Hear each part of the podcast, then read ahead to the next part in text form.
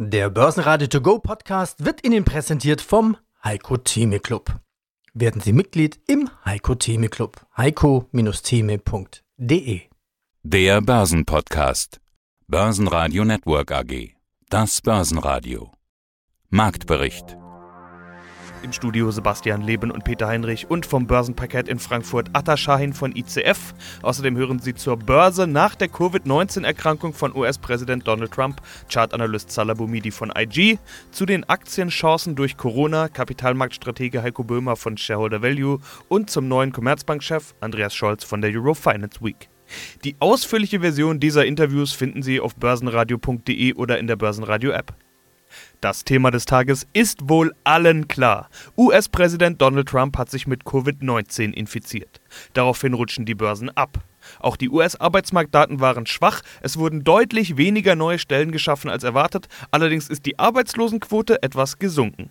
Hinzu kommen ein etwas besseres Konsumklima der Uni Michigan, ein gestiegener Auftragseingang der US-Industrie, der allerdings die Erwartungen verfehlt hat, und eine verbesserte US-Verbraucherstimmung schwierige Gemengelage und am Ende Minus an den Börsen. Allerdings bis Handelsschluss deutlich weniger Minus als im Laufe des Tages. Schlusskurs im DAX 12.689 Punkte und minus 0,3%. Der ATX in Wien legt sogar 0,5% zu auf 2.101 Punkte. Einen wunderschönen guten Tag, mein Name ist Salah Boumidi, Head of Markets bei IG für Deutschland, Niederlande und Österreich. Bei uns erhalten Sie täglich brandaktuelle Trading-Ideen, Strategien und Marktbeobachtungen.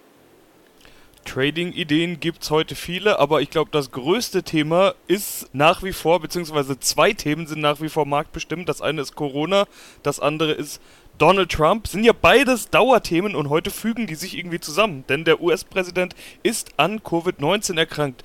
Hat vermutlich zu dem Zeitpunkt, wo wir sprechen, wirklich schon jeder mitbekommen, läuft auf allen Kanälen. Die Börsen haben auch recht empfindlich darauf reagiert.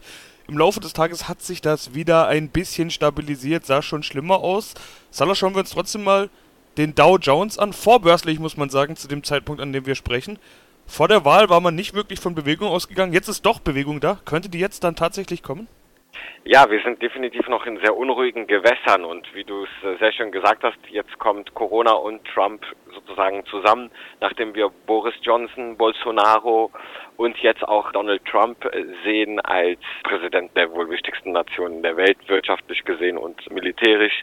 Das führt natürlich zu einer weiteren Schippe an Unsicherheit. Vorbürstlich liegt der Dow Jones nach IG-Taxe schon rund 1,45 Prozent im Minus, also fast 1,5 Prozent im Minus und das zeigt durchaus, dass heute zum Ende der Woche es hier nicht besser aussehen wird. Ja, die Skepsis ist durchaus groß und äh, wie gesagt, es ist ja natürlich nicht nur, dass jetzt Herr Trump leider infiziert ist, sondern die Story, die dreht weiter. Wir haben immer noch keinen Impfstoff, wie gesagt, im Corona. Jetzt ist sogar Herr Trump infiziert. Wir sehen keine Abmilderung oder Lösung. Ganz im Gegenteil, es wird ja aktuell rein theoretisch ja nur schlechter. Und was bedeutet das für den Dow Jones? Also kommen wir mal auf die charttechnische Sicht zu sprechen. Wo befindet der sich denn gerade, wenn es jetzt dann doch nochmal abwärts geht? Ja, der Dow Jones ist aktuell testet sozusagen wichtige kurzfristige Unterstützungszonen. Wenn wir diese jetzt preisgeben, ich würde die nächste Woche da noch abwarten, dann könnte ich mir durchaus vorstellen, dass wir hier nochmal ein wenig abgeben, also dass die Unsicherheit durchaus größer wird. Aber vor dem gesamten Hintergrund, wenn wir uns das Schlussquartal grundsätzlich ansehen, charttechnisch und saisonal, dann wissen wir ja letztendlich, dass das letzte Quartal, dass die Jahresendrallye durchaus hiermit begonnen wird. Wir haben noch ein US-Wahljahr. US-Wahljahre sind eigentlich gute Aktienjahre. Ich meine, okay, wir haben die Corona-Krise vor uns. Die wird da wohl einen kleinen Strich durch die Rechnung machen, statistisch gesehen. Aber wenn wir jetzt hier an diesem Unterstützungsbereich halten, dann bin ich eher kein Freund davon zu sagen, dass wir jetzt hier ganz signifikant weiter runterrutschen Richtung 26.500 oder sogar weiter unter die 26.000 Punkte Marke. Nee, ganz im Gegenteil, wenn wir den 55 Tage exponentiell gleitenden Durchschnitt jetzt nochmal verteidigen können, dann kann ich mir durchaus vorstellen, dass es hier umgekehrterweise wieder gute kurzfristige Kaufimpulse geben kann. Mein Name ist Hadekan Schein, ich bin hier zuständig für die derivativen Produkte an der Börse Frankfurt. Arthur, normalerweise frage ich am Anfang, was macht der Markt? Diesmal frage ich was ganz anderes. Thema des Tages ist nämlich Donald Trump. Der hat Corona, Covid-19, die Diagnose kam heute Nacht. Der Dow Jones bricht ein, der Future 400 Punkte runter. Was für ein Tagesstart. Also leugnen, dass es Covid-19 gibt, kann weder Donald Trump noch offenbar der Markt. Nein, wirklich nicht. He's tested positiv und Herr Trump würde auch sagen, das ist negativ. In der Tat ist es so, ich gehe trotzdem kurz, fange ich beim DAX an. Wir waren diese Woche knapp an der 13.000, Tendenz schwächer und jetzt, als ich hier heute Morgen war, erste Meldung, der Präsident und seine Ehefrau haben Covid-19. In der Tat, der Dow Jones war vorbörslich fast 500 Punkte im wir waren im DAX Future auch um 7 Uhr sofort tiefer bei, sagen wir, 12.500 Punkte. Äh, Sebastian, du siehst, wie fragil die Märkte sind. Eine Nachricht vom US-Präsidenten und wir fallen 500 Punkte im Dow Jones. Das wird auch die Nachrichtenlage der nächsten Wochen. Und da bin ich ja froh, dass ich dich dran habe. Ich weiß nämlich, dass du einer bist, der sich solche TV-Debatten nachts anschaut und das guckt wie ein Fußballspiel mit viel Begeisterung und Kumpels am liebsten. Die US-Wahl ist ja unser neues Dauerthema. Also da gibt es für dich noch einiges an Entertainment. Jetzt ohne irgendwie Donald Trumps Corona-Erkrankung als Entertainment sehen zu wollen. Aber passieren wird noch einiges. In der Tat ist es wirklich so, ich mache das gerne. Ich stehe um 3 Uhr nachts auf und schaue mir die Debatten an, weil ich möchte mitten in der Geschichte sein, weil das auch oft Geschichte macht. Du, wir sind vorbereitet, wir werden noch sehr, sehr viel über die US-Wahl sprechen und dieses Jahr sieht es sogar aus, als wären, würden wir sogar nach der US-Wahl noch sehr viel über die US-Wahl reden, weil man weiß nicht genau, wann die wirklich beendet wird und der Sieger dann feststehen wird. Aber für die Börsen könnte es ja jetzt auch spannend werden. Also ich habe in den letzten Tagen mit einigen Experten, Analysten gesprochen, die haben alle gesagt oder viele haben gesagt, oh, ich kann mir nicht vorstellen, dass vor der Wahl noch allzu viel passieren wird. Ja, jetzt passiert ja plötzlich doch jede Menge. Also kannst du dir vorstellen, dass da jetzt wieder richtig Bewegung drin ist? Ja, also ganz ehrlich, als wir hier an der 13.000 waren, äh, da hatten wir wenig Bewegung.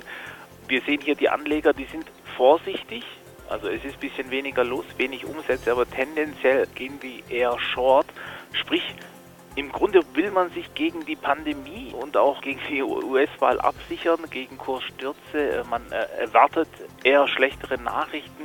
Wie gesagt, wir hatten es jetzt gerade am Anfang. Das war jetzt eine kleine Nachricht und äh, da haben wir schon Bewegung und in der Tendenz kann das weitergehen und es kann dann auch zu Verwerfungen kommen vor der Wahl, mitten in der Wahl und auch nach der Wahl, wenn sich vielleicht irgendwelche Kandidaten schon als Sieger preisen. Also da sehe ich persönlich auch große, große Volatilität und Verwerfungen. Tendenziell würde ich mich persönlich auch ein bisschen absichern gegen Kursabsturz.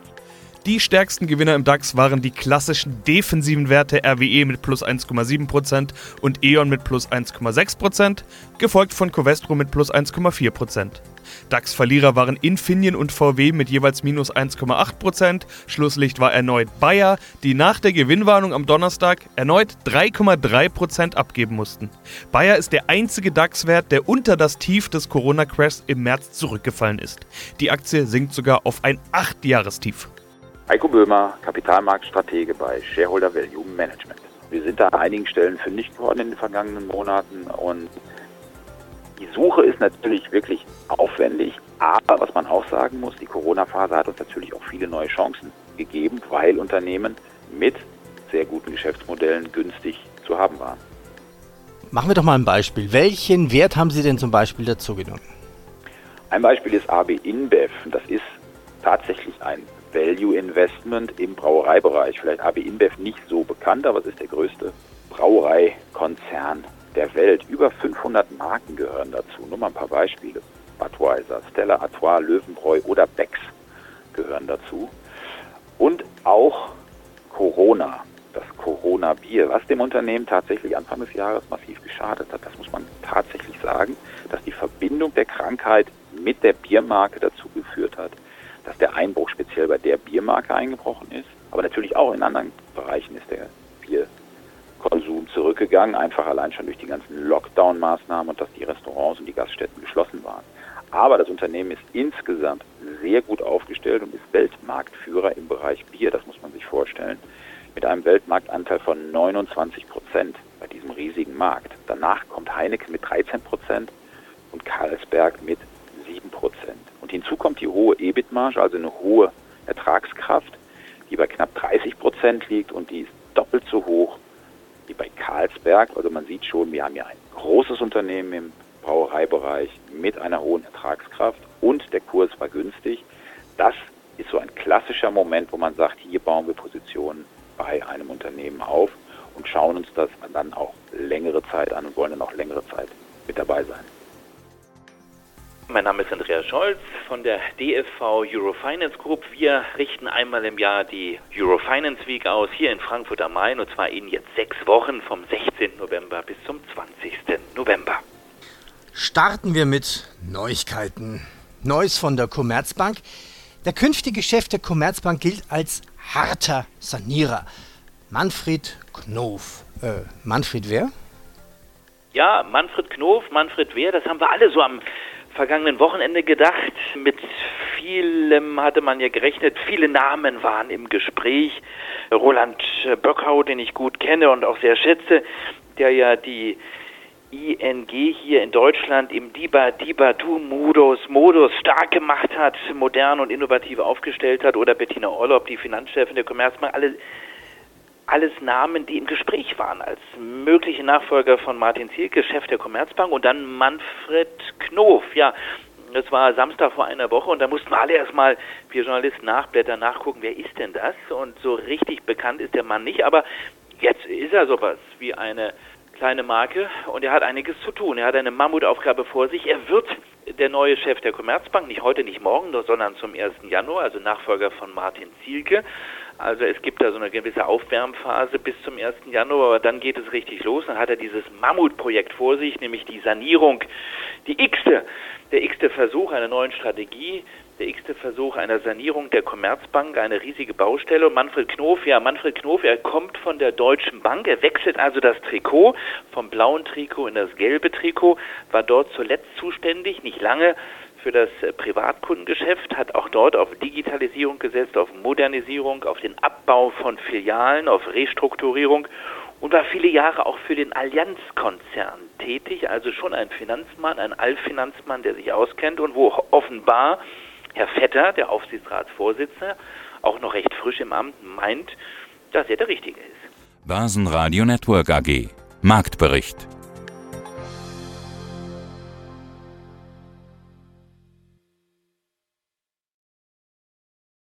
Der Börsenradio To Go Podcast wurde Ihnen präsentiert vom Heiko Theme Club.